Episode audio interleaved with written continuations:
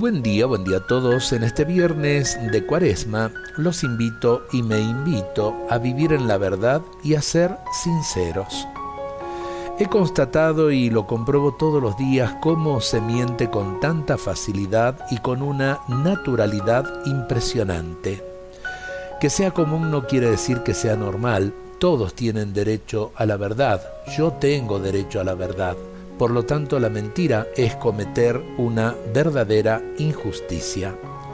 ¿Acaso no sabemos que mentir es pecado?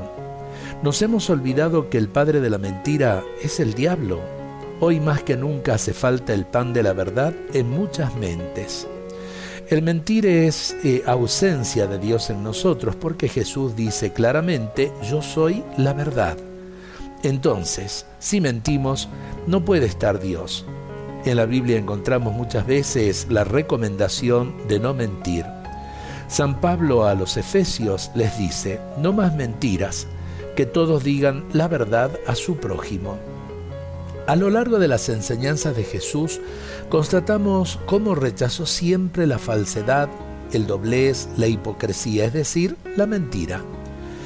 Eh, recordemos, el padre de la mentira es el demonio y Jesús es la verdad. Y nosotros somos hijos de Dios.